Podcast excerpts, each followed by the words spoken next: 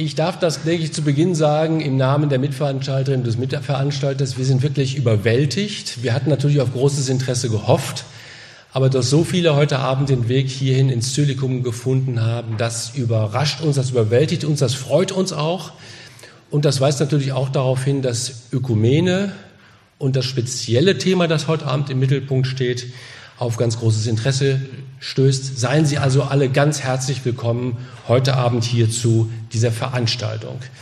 Ich darf Sie begrüßen, auch im Namen von äh, Kollegin Julia Knob, Professorin für Dogmatik an unserer Fakultät, und im Namen von Niklas Wagner, dem Leiter der Akademie des Bistums Erfurt, darf Sie begrüßen zu einer einem Vortragsabend mit anschließender Podiumsdiskussion. Und Sie sehen schon, hier vorne ist alles dafür vorbereitet. Sie sehen auch zwei größere Mikrofone und ich sage das schon zu Beginn, äh, also der Abend wird aufgezeichnet.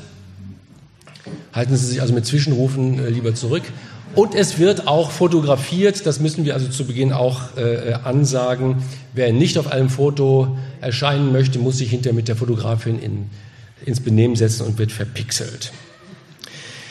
Ich darf zu Beginn aus der großen Runde heute Abend zwei begrüßen, die als Zuhörer, vielleicht auch hinter als Mitdiskutanten hier sind.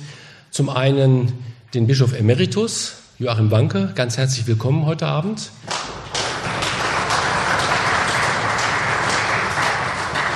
Und den Präsidenten der Universität, Professor Dr. Bauer-Wapneck, auch Ihnen ein ganz herzliches Willkommen. Begrüßen möchte ich natürlich die Kollegin Sattler, die hier vorne steht, die aber gleich von Kollegin Klob noch näher eingeführt wird.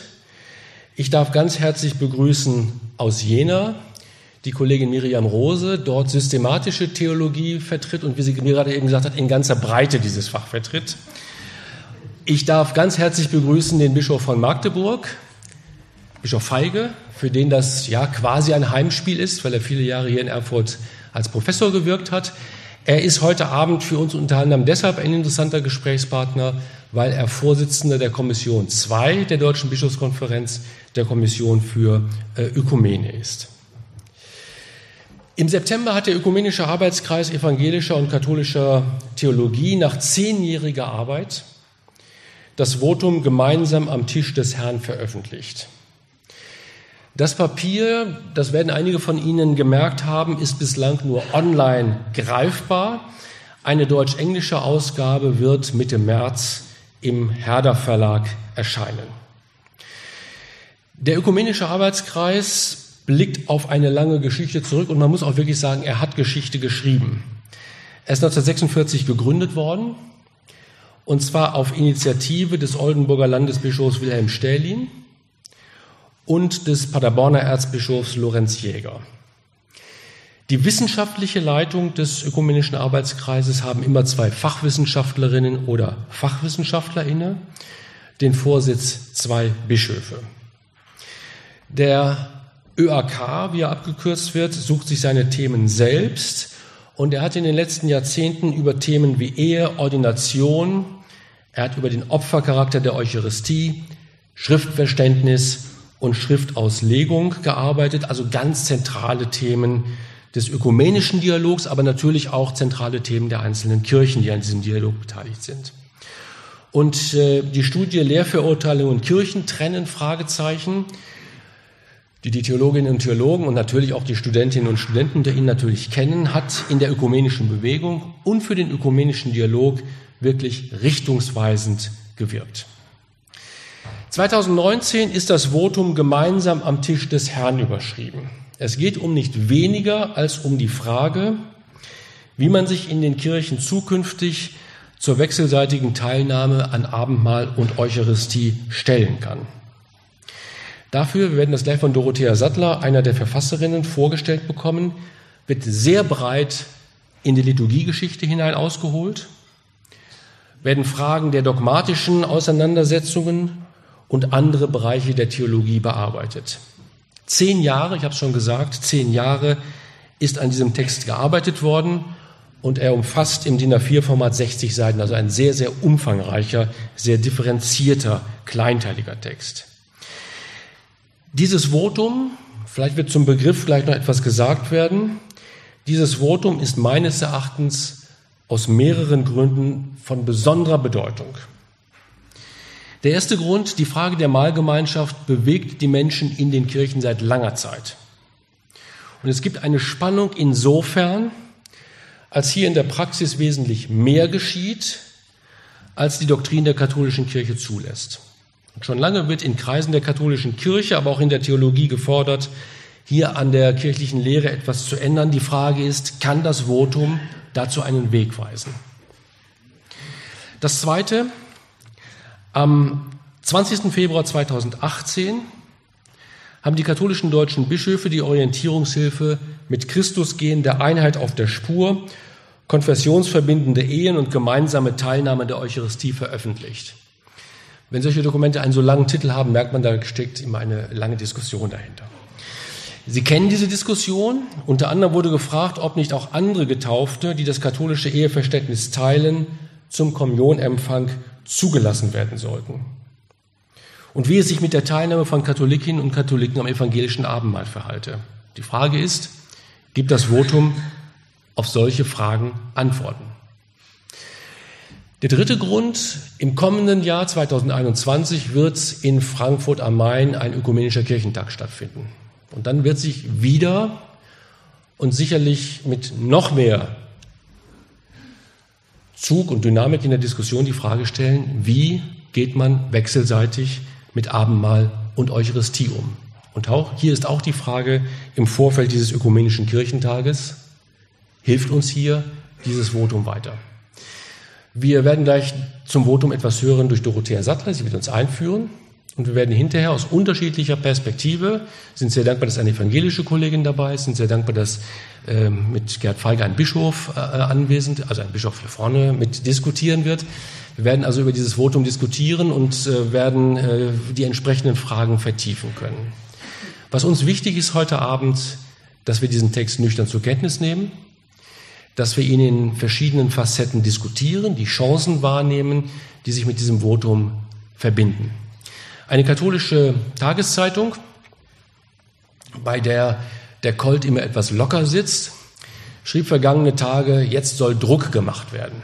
Genau darum geht es heute Abend nicht. Es soll nicht Druck gemacht werden, sondern wir wollen miteinander hier auf dem Podium, vielleicht können wir es nachher auch ins Publikum ähm, öffnen, einfach mal ausloten, was geht, was sind Chancen und was bringt dieses, das denke ich, kann man schon sagen, sehr differenzierte, sehr ausgearbeitete Votum in diese Diskussion ein? Noch einmal, wir freuen uns, dass so viele von Ihnen heute Abend gekommen sind. Was ich auch interessant finde, quer durch die Generationen. Das Thema Ökumene, Abendmahlsgemeinschaft ist offenbar ein Thema, das Jung und Alt interessiert und äh, sind sehr gespannt, was wir am Abend, am Ende des Abends aus dem Vortrag und aus der Diskussion mit nach Hause nehmen können. Vielen Dank nochmal für Ihr Kommen und ich übergebe an Kollegin Julia Knob.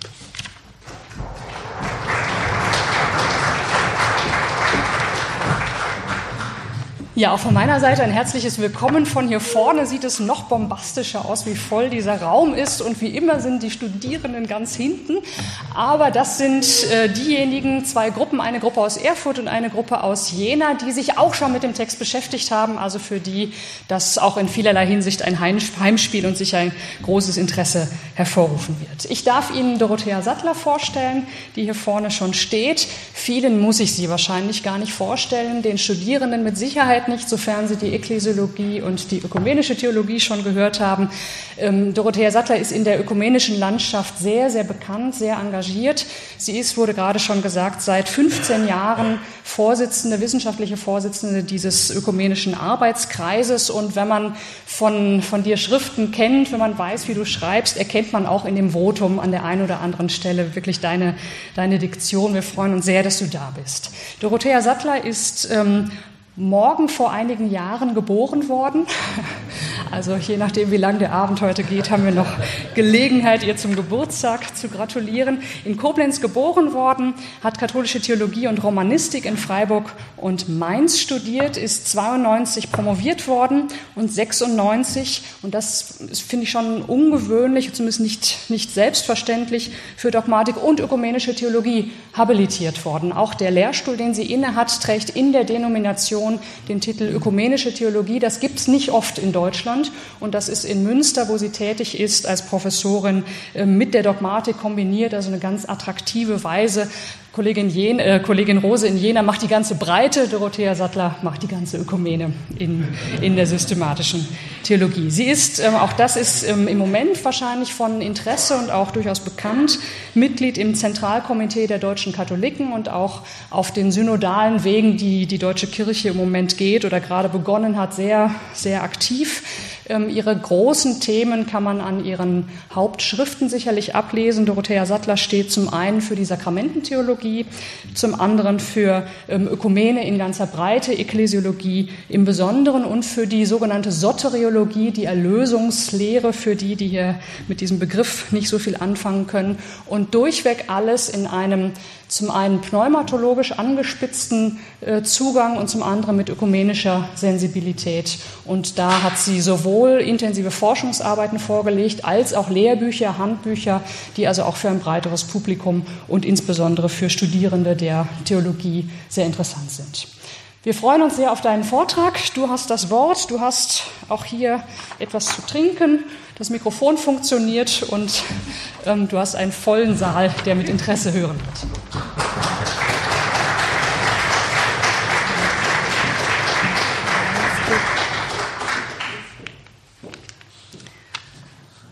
Ich danke Ihnen sehr, dass Sie hierher gekommen sind. Ich danke für die Einladung.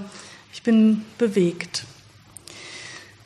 Sie haben, wenn es gut gegangen ist, ein Gliederungsblatt und äh, auf diesem Gliederungsblatt äh, steht als erstes äh, ein literarisches Wort, äh, Literaturnobelpreisträger nicht unumstritten. Wir hören Worte immer in unterschiedlichen Kontexten, aber ich würde gerne mit diesem Wort beginnen. Ich bin sicher, dass es keinen anderen Weg gibt als den meinen. Aber manchmal weiß ich nicht, ob ich auf einem Weg bin. Peter Handke. Ganz andere Kontexte. Worte nehmen wir auf in unterschiedlichen Kontexten und wir bringen unsere Biografie, unsere Lebensgeschichten, unsere Wünsche, unsere Hoffnungen ein in die Themen.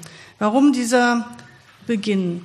Ich möchte deutlich sagen, wir sind hier ich weiß nicht wie viele, jedenfalls unerwartet viele. Wir sind mit unterschiedlichen Biografien her, mit äh, Erwartungen, mit Ängsten, mit Meinungen, mit Kenntnissen. Und es gibt Einzelne, die meinen, auf einem Weg zu sein und auch sicher zu sein, dass der eigene Weg der richtige Weg ist. Aber wir müssen aufeinander hören, welche Wege die anderen für richtig halten. Ich bin sicher, dass der Weg, den der Ökumenische Arbeitskreis nach langem Ringen, es war schon die Rede davon, nach zehn Jahren dann auch nochmal in eine literarische Gestalt geformt hat, dass dieser Weg der richtige ist. Ich bin sicher. Aber manchmal weiß man nicht, äh, und wir wissen es auch vielleicht im Ökumenischen Arbeitskreis nicht, ob es der richtige Weg ist. Ich sage das auch mit einer gewissen Nüchternheit angesichts äh, mancher sich abzeichnender Rezeption. In der Rezeption dieses Textes kommen die alten Fragen wieder auf. Sie werden formuliert und wir haben natürlich nicht äh, die letzte Antwort auf alle zu stellenden Fragen. Grundsätzlich stellt sich in der Ökumene natürlich die Frage, auf welchem Weg wir sind. Bin ich überhaupt auf einem Weg? Denn ein Weg führt zu einem Ziel. Eine Zieloption ist zu treffen. In der ökumenischen Bewegung, die ja in der formierten Gestalt im 20. Jahrhundert begonnen hat, jedenfalls in der Form dann auch äh, der Gremienarbeit in der formierten ökumenischen Bewegung, ist deutlich, dass äh, die sichtbare Einheit die Zielperspektive ist und zur sichtbaren Einheit gehört gewiss auch die eucharistische Gemeinschaft. Zieloption. Welche Zieloption haben wir nach meiner Wahrnehmung gehört und ich nehme und mit großer Freude auch Ihre Gegenwart heute hier wahr als eine wirklich auch von Ihnen gelebte Zustimmung zu der Option eucharistische Gemeinschaft ist eine Zieloption, hinter die wir nicht zurück möchten.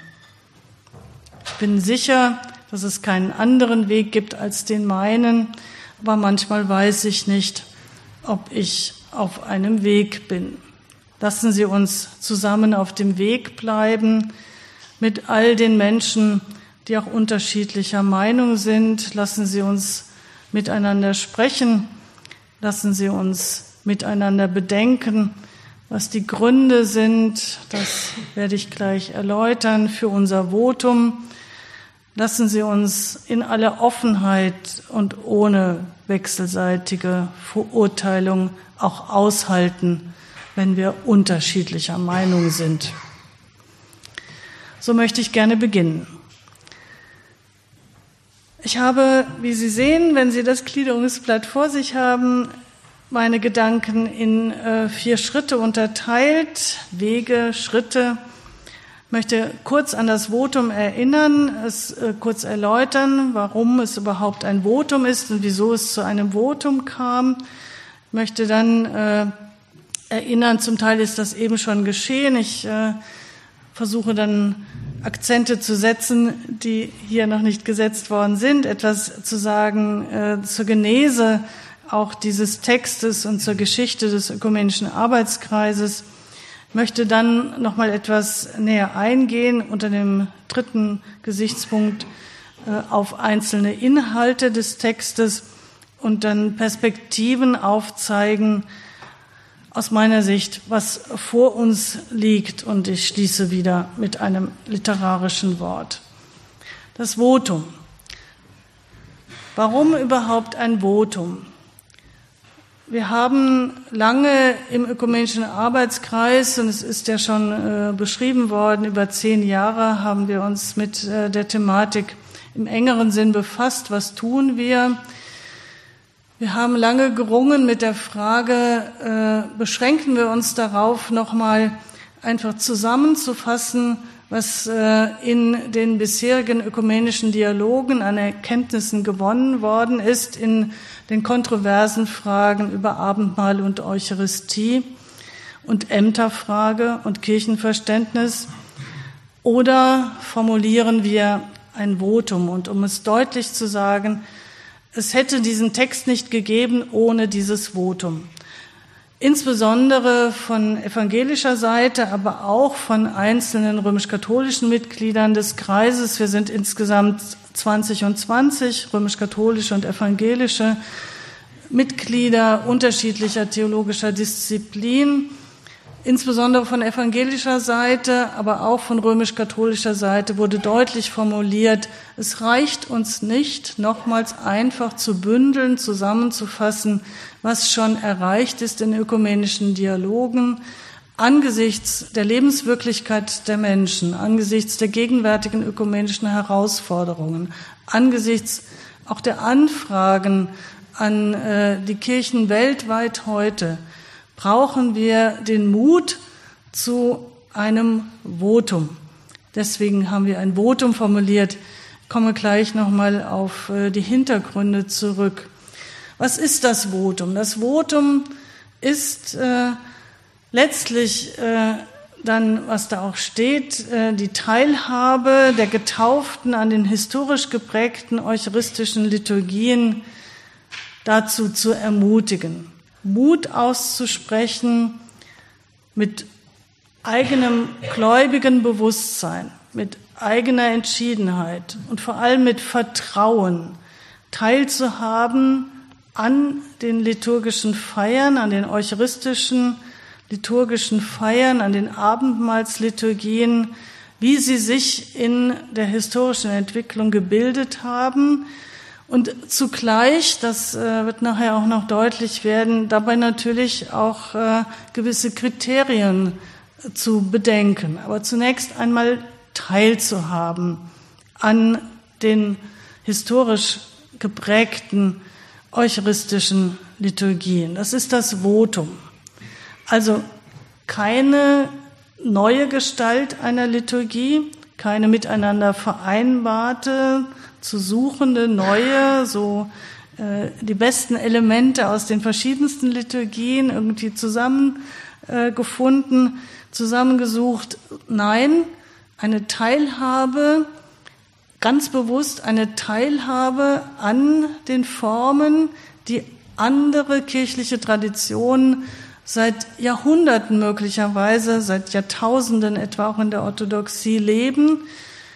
Und zwar der zweite Gedanke im Vertrauen darauf, eine Hermeneutik des Vertrauens, im Vertrauen darauf, dass nicht Menschen mit ihrer Form eine bestimmte liturgische Gestalt zu äh, bilden, dass nicht Menschen es sind, die die Gegenwart Jesu Christi, die zu feiernde Gegenwart Jesu Christi dann äh, hervorbringen, sondern im Vertrauen darauf, dass Gottes Geist selbst, der zweite Gedanke, ein pneumatologischer, ein geisttheologischer Aspekt, dass Gottes Geist es bewirkt, dass in den unterschiedlichen Formen, wie auch immer sie sich historisch dann ausgebildet haben, in diesen unterschiedlichen Gestalten eben der liturgischen Feier, Gottes Geist das Lebensgeschick Jesu Christi als erlösend für uns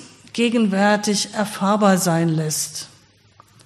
Also ein Vertrauen, eine Hermeneutik des Vertrauens auf den Christus Präsens. Es gibt diese Hermeneutik ja in der Ökumene, Hermeneutik des Vertrauens auf den Christus Präsens. Ich denke an Dietrich Ritschel, vielleicht haben manche den Namen schon mal gehört, der viel dazu veröffentlicht hat, die Hermeneutik des Vertrauens auf den Christus Präsens.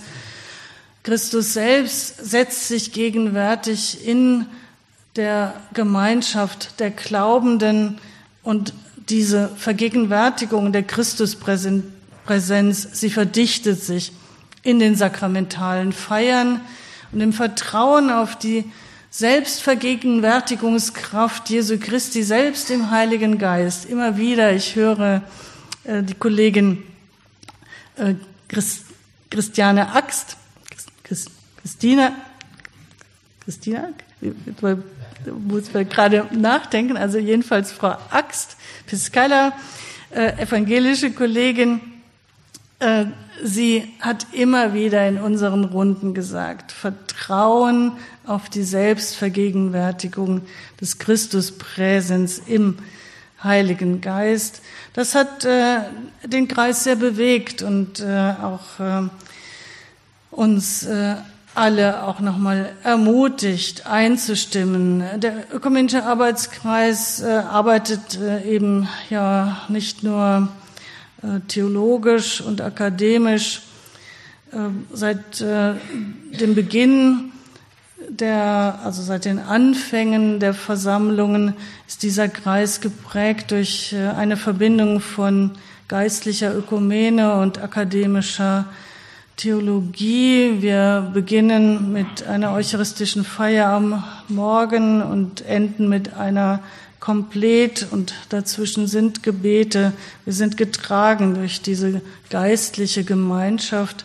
Und von daher ist äh, diese Erinnerung an äh, den Christus Präsens, äh, der nicht von Menschen eben bewirkt wird, sondern der sich selbst gegenwärtig setzen kann, das hat äh, unsere Gespräche sehr geprägt. Dann der dritte Gedanke, die Achtung vor der Vielgestalt der christlichen Feierform. Dann wird es dann schon, geht es schon eher in Richtung auch wieder ganz gut, äh, äh, auch nochmal der theologischen Forschung. Schon gesagt, im ökumenischen Arbeitskreis sind die unterschiedlichen theologischen Disziplinen vertreten, wie es in der ökumenischen Bewegung eben Notwendig ist vor allem natürlich auch äh, die exegetischen Fächer, die alttestamentlichen und die neutestamentlichen Kolleginnen und Kolleginnen sind sehr wichtig. Die Historiker und Historikerinnen, äh, die Systematiker und Systematikerinnen und dann eben vor allem auch sehr wichtig äh, die Fragen des Kirchenrechts, praktische Theologie. Das ist eine wichtige Frage auch im Kreis immer wieder gewesen, wie weit Liturgiewissenschaft war immer sehr präsent, aber wie weit die Religionspädagogik, manchmal bedauern wir das, dann präsent sein kann, natürlich die Pastoraltheologie. Ich wollte nur sagen natürlich in der Vielgestalt äh, der theologischen Fächer äh, kommt Kompetenz zusammen. Und äh, in dieser versammelten Kompetenz gerade auch nochmal wichtig zu bedenken, wie kenntnisreich Einzelne auch über die Vielgestalt der schon gewordenen, über jetzt 2000 Jahren dann gewordenen christlichen Feierformen von Eucharistie und Abendmahl zu sprechen sein könnte. Achtung also vor der Vielgestalt der christlichen Feierformen. Das Votum ist also nicht Interzelebration leben, vielleicht kommen wir nachher ins Gespräch darüber, sondern äh, eben äh, sich einladen zu lassen äh, zu der äh, Feierform, die vor Ort von Menschen verantwortet äh, wird und sich äh, bewusst zu werden, dass nicht die Menschen äh, Christus Jesus an dieser Stelle präsent setzen, sondern dass er sich selbst präsent setzt und sein Gedächtnis im Heiligen Geist zu feiern ist. Und dann schauen, was wir erfahren und das dann auch austauschen in der jeweiligen Feierform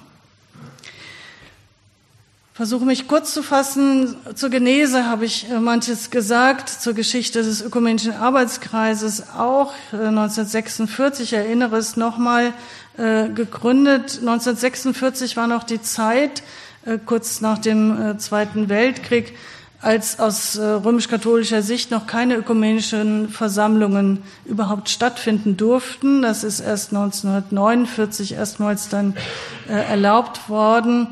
Hintergrund äh, stehen Schwierigkeiten im Kontext der gesamtökumenischen Bewegung, ob die römisch-katholische Kirche daran teilnimmt. Der Beginn war vielleicht anekdotisch interessant. In Paderborn haben sich evangelische und römisch-katholische Gruppen äh, scheinbar zufällig zur selben Zeit, zur selben Thematik äh, getroffen und äh, sind sich dann begegnet und haben gedacht, ja, wo wir doch als Getaufte hier am selben Ort zur selben Thematik sind, dann können wir doch auch miteinander sprechen. Also es durfte zur Gründungszeit noch äh, keine äh, ökumenische Gemeinschaft sein. Das hat sich natürlich mit dem Zweiten Vatikanischen Konzil verändert. Ich möchte kurz vielleicht nur erinnern, weil das äh, für unsere Thematik von hoher Bedeutung ist, dass diese Geschichte des äh, ökumenischen Arbeitskreises natürlich sehr geprägt ist durch die bischöflichen Vorsitzenden. Wir unterscheiden bischöfliche Vorsitzende, das war eben Stellin und äh, Lorenz Jäger, also Wilhelm Stellin und Lorenz Jäger am Anfang und dann kamen andere. Aber sehr geprägt äh, ist dieser Kreis auch geworden durch Hermann Volk und äh, durch Edmund Schlink und andere, äh, die auch das äh, Zweite Vatikanische Konzil äh, sehr intensiv erlebt haben und in der Folgezeit gerade durch die wissenschaftlichen Vorsitzenden Karl Lehmann und Wolfhard Pannenberg sehr intensiv geprägt, dann bis hin zu der Studie der Verurteilungen Kirchentrend.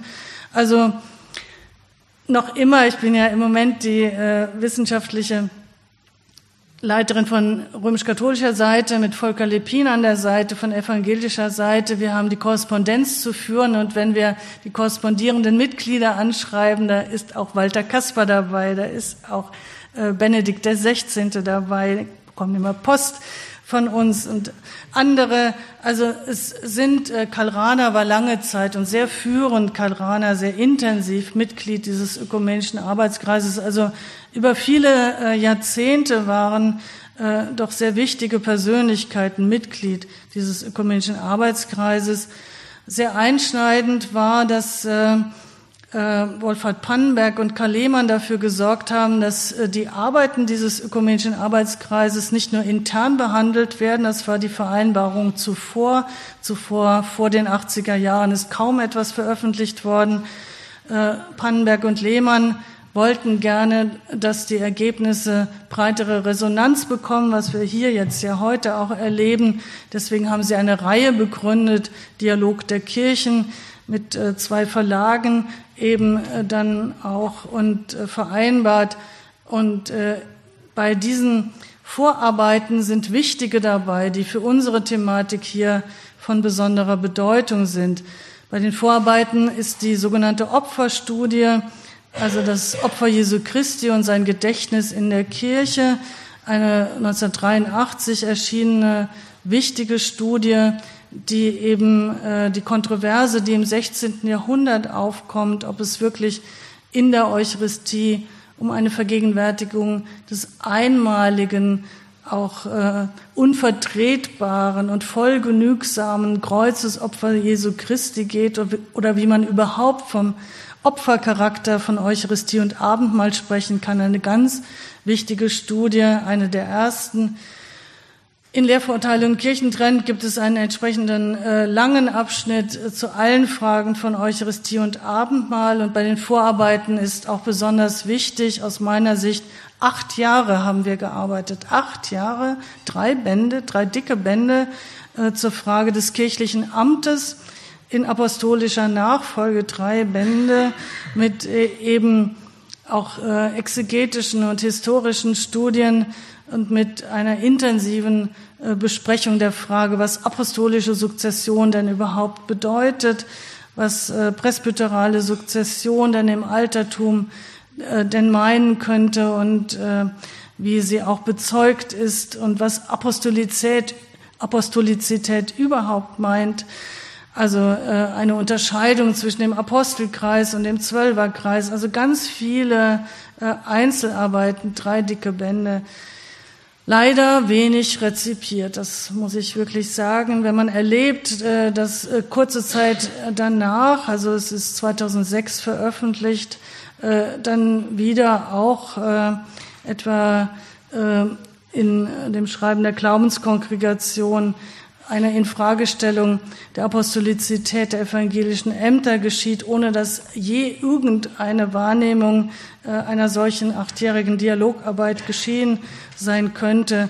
Das ernüchtert schon sehr, aber äh, es äh, lässt uns offenkundig äh, nicht äh, los, die Thematik, und wir machen weiter. Ich wollte nur sagen, also es gibt äh, viele auch thematische Vorarbeiten, auch dieses ökumenischen Arbeitskreises. Zu den Krisenzeiten und den hermeneutischen Fragen der Ökumene, der dritte Punkt bei der Genese, das kurz angedeutet, äh, Im Grunde auch für den Kreis war die Frage Unterzeichnung der gemeinsamen Erklärung zur Rechtfertigungslehre oder nicht ein ganz wichtiger, entscheidender Punkt. Sie wissen, 1999 kam es international hochbedeutsam und von den meisten im Kreis sehr willkommen. Äh, und viele haben daran mitgearbeitet äh, zur Unterzeichnung der gemeinsamen Erklärung zur Rechtfertigungslehre. Aber innerhalb der evangelischen äh, vor allem der evangelischen Theologie kam es ja auch äh, zu äh, hochkritischen Anfragen, die auch nicht ohne Auswirkung blieben auf die Mitglieder äh, des ökumenischen Arbeitskreises.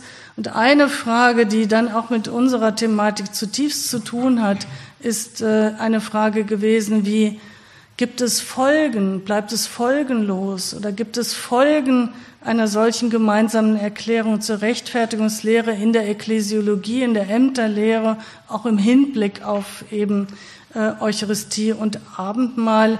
Oder äh, haben wir eben nur dies äh, unterzeichnet und es blieb äh, letztlich oder bleibt letztlich folgenlos für äh, die Praxisform christlicher Existenz? Diese Krisenmomente haben wir im ökumenischen Arbeitskreis äh, zutiefst durchlebt.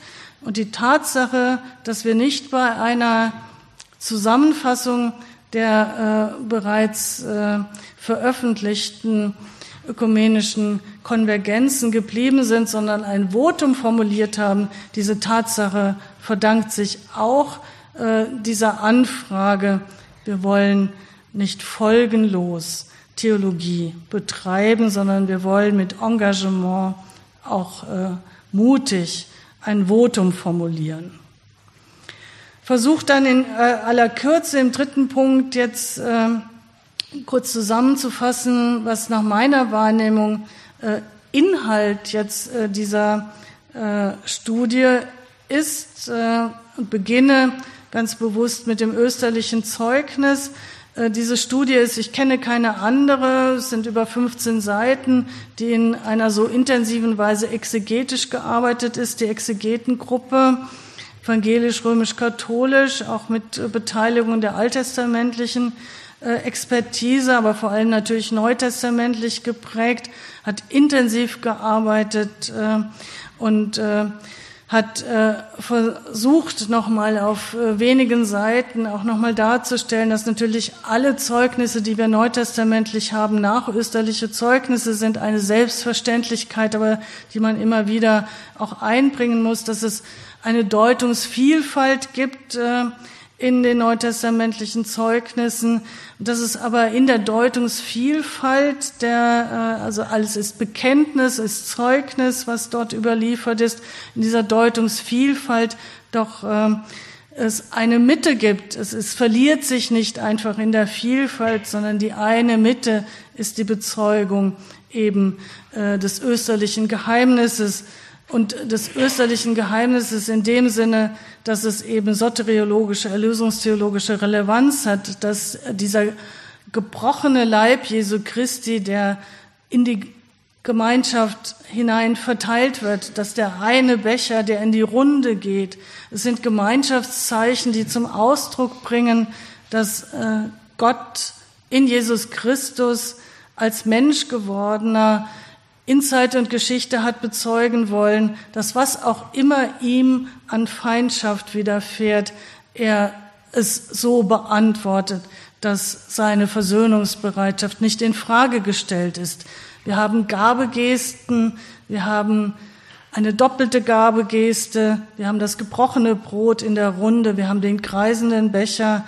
Das haben äh, die Exegeten versucht zu beschreiben in soteriologischer Relevanz äh, eben auch äh, dann aufgenommen. Das scheint mir ganz wichtig zu sein, äh, diese neutestamentlichen Partien entsprechend äh, zu würdigen. Biblisch also fundiert ist das Votum. Äh, wir haben uns dann äh, Angesichts der Tatsache, das ist ja wohl gar nicht einfach, ich äh, bin nicht vom Fach, aber ich äh, habe das natürlich dann mitgehört, nicht einfach sich vorzustellen, in welcher Form denn von den Anfängen an überhaupt äh, dann das Gedächtnis des äh, äh, sich selbst hingebenden Jesus Christus gefeiert wurde, in welchen Mahlgesten und in welcher Vielfalt Stichwort Vielfalt äh, durchzieht äh, als Gedanke diesen Text Achtung, also habe ich auch oben schon gesagt, Achtung vor der Vielfalt. Und Achtung vor der Vielfalt der Feierformen heißt dann natürlich immer auch mitbedenken, mitberücksichtigen, wie die Menschen beteiligt sind am Geschehen dieses Gedächtnisses. Offenkundig gab es von Anfang an nicht eine Form äh, der äh, Repräsentation dieser Lebenspreisgabe Jesu Christi, sondern Bemühungen von Menschen, auch in äh, unterschiedlichen Formen diese Vergegenwärtigung zu feiern und vor allem auch im lebendigen Austausch zu sein und vor allem auch dann äh, im Leben zu bezeugen, was da gefeiert wird. Also, Exegeten haben gearbeitet, gearbeitet liturgiewissenschaftlich sehr stark Albert Gerhards an dieser Stelle von römisch-katholischer Seite mit äh, evangelischer Unterstützung, aber es sind dann immer auch einzelne Menschen, die ich jetzt auch benennen könnte, ähm, einzelne Menschen, die sich dann in einem solchen Arbeitskreis besonders engagieren und Texte schreiben und ihre Gedanken dann natürlich auch äh, den anderen präsentieren und äh, zur Debatte stellen. An dieser Stelle war auch in besonderer Weise äh, die liturgiehistorische Perspektive sehr, sehr wichtig geworden für uns. Was wir dann auch getan haben, das ist der vierte Punkt, wir haben äh, die Kontroversen, vor allem in den Einzelfragen der Abendmahls- und Eucharistietheologie und der Ämterlehre und des Kirchenverständnisses nochmal gebündelt. Also es gibt Teile in der Studie, ich sag mal, die weniger innovativ sind. Das wollten Einzelne, wollten stärker eben innovativ. Innovativ sind eher die exegetischen und die liturgiewissenschaftlichen Partien im Text.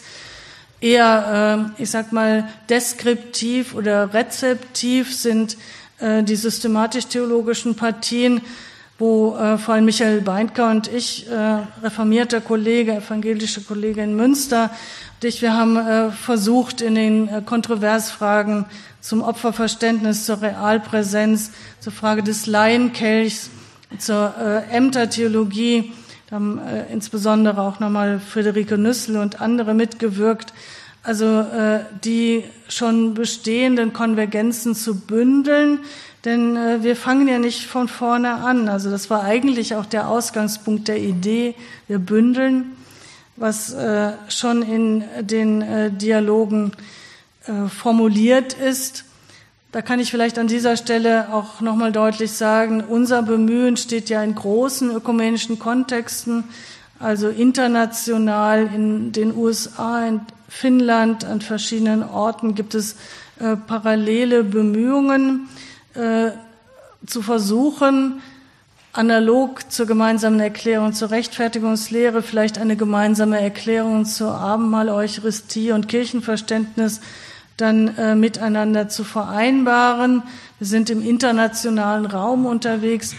Aber wie gesagt, diesem ökumenischen Arbeitskreis, gerade in der Situation in Deutschland, gegenwärtig in der pastoralen Situation, genügt es nicht, eine äh, bloße Zusammenfassung der schon bestehenden Dialoge zu machen, sondern wir wollten ein Votum formulieren, das äh, eben auch dazu einlädt, Menschen dazu einlädt, jetzt schon auf die Gegenwart Jesu Christi zu vertrauen in den unterschiedlichen liturgischen Feierformen. Die Perspektiven, ich komme zum Ende. Die Perspektiven, wir wünschen uns eine kritische Rezeption. Ich habe ja so angefangen.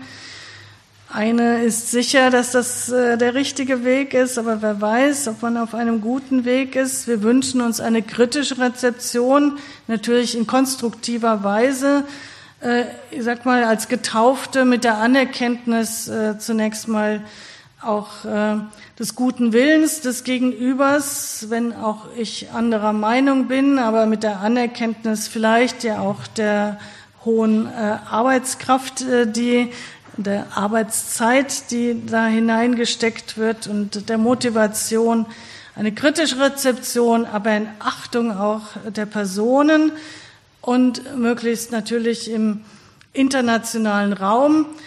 Gerade noch äh, gestern die Einleitung geschrieben äh, zu der Veröffentlichung, die jetzt dann im März äh, sein wird, in englischer Übersetzung mit einer langen Einführung. Und wir werden jetzt ein Folgeband noch dazu veröffentlichen mit schon einer Sichtung der ersten Rezeption, die also auf unerwartet hohem äh, Niveau und auch in großer Breite schon erfolgt ist angesichts eben der Online-Veröffentlichung. Wir wollen also in diesem äh, Folgeband dann auch schon äh, erste Sichtungen der Rezeption vornehmen. Es ist auf unterschiedlichen Ebenen Rezeption geschehen, auch medial unterstützt, eben auch auf Gemeindeebene, auch schon anfanghaft auf kirchenamtlicher Ebene und dann eben auch auf theologischer Ebene. Das äh, wollen wir sichten und dazu einzelne Vorträge veröffentlichen, die dazu beigetragen haben, äh, wie einzelne Partien in dem Text dann auch entstanden sind, dass das transparent ist, dass eben Exegeten nochmal ihre Sicht äh, der Dinge darstellen, Liturgie, Historiker, Kirchenrecht und andere oder aus der systematischen Theologie, dass man nachlesen kann, was im Hintergrund, was akademisch, theologisch im Hintergrund äh, steht zu dann natürlich notwendig äh, verkürzten Formulierungen in äh, einzelnen Partien. Das wollen wir wünschen, eine kritische Rezeption. Wir wollen also in die Gespräche treten. Das Ganze soll aber auch, jetzt komme ich auf den dritten ökumenischen Kirchentag zu sprechen. Ich bin Mitglied im Präsidium und auch Mitglied der Arbeitsgruppe Abendmahl Eucharistie innerhalb des Präsidiums. Und äh, Georg Betzing ist ja in der Nachfolge von Karl Lehmann jetzt der bischöfliche Vorsitzende des Ökumenischen Arbeitskreises und als Bischof von äh, Limburg dann ja auch verantwortlich für Frankfurt und für den dritten ökumenischen Kirchentag. Wir sind sehr, sehr froh, dass Georg Betzing äh, diesen Text, äh, den er quasi in der ähm, Schlussphase ja dann erst zur Kenntnis genommen hat und äh, dann aber ist ja auch vom Fach, ist Systematiker und hat zum Opferverständnis promoviert, er kennt sich also aus und äh, unterstützt unsere Bemühungen sehr intensiv, auch theologisch und auch er bringt äh, die Gedanken sehr stark ein in die Vorüberlegungen des dritten ökumenischen Kirchentages. Die Frage, wie wir dort dann auch vielleicht Gewinn haben können äh, von diesem Votum. Wir wünschen uns im Blick auch gerade auf den dritten, Kirchen, dritten ökumenischen Kirchentag äh, geblickt, wir wünschen uns, dass äh, Menschen vielleicht durch den Text auch angeregt werden, selbst darüber nachzudenken, was bedeutet mir persönlich Eucharistie und Abendmahl? Wie verstehe ich dieses Geschehen? Was hat sich mir erschlossen durch die Schriftlektüre? Was ist mir verkündigt worden in Predigten? Was, äh, was bedeutet das mir? Und das dann ökumenisch äh, austauschen, das wäre äh, dann äh, aus unserer Sicht ein hilfreicher Beitrag zur geistlichen Bildung, wie da steht, und zur ökumenischen Sensibilisierung. Und ich sage mal ein Gedanke, das steht auch im Text, äh, was ökumenische Sensibilisierung angeht. Bei den Kontroversfragen haben wir immer Opferverständnis und Realpräsenz erstmal vor Augen, aber etwa die Frage nach dem Laienkelch ist weniger im Blick. Aus evangelischer Seite ist die Frage nach dem Laienkelch aber seit dem 16. Jahrhundert äh, von hoher Relevanz. Die Frage, wie geht äh, eine kirchliche Tradition damit um, dass Jesus selbst nach der Überlieferung jedenfalls gesagt hat, trinkt alle daraus? Darf es eine kirchliche Ordnung geben, die sich darüber hinwegsetzt, ohne Not? Oder wäre es nicht eine Zeichenhandlung? Es ist ja gar kein Problem eigentlich dogmatisch, gar keine Schwierigkeit römisch-katholisch, dass alle auch an äh, dem Kelch teilhaben. Warum tun wir es nicht in Regelgestalt? Daran ist die Einheit zerbrochen im 16. Jahrhundert und das ins Bewusstsein zu heben, hat hohe Bedeutung. Und da könnte es auch Zeichenhandlungen geben, von möglicherweise Frankfurt ausgehend. Wir haben es schon mal versucht, von Berlin ausgehend, 2003 schon. Aber äh, wir äh, lassen nicht nach in der Bemühung. Und gerade wenn die Confessio Augustana 2030 dann sich wieder 500 Jahre jährt, 1530, und der erste Trennungsartikel in der Confessio Augustana der Artikel zum Laienkelch ist, dann kann man doch mal darüber nachdenken, ob es nicht äh, andere Möglichkeiten gibt, in ökumenischer Sensibilität mit dieser Frage umzugehen, wie wir es gegenwärtig tun.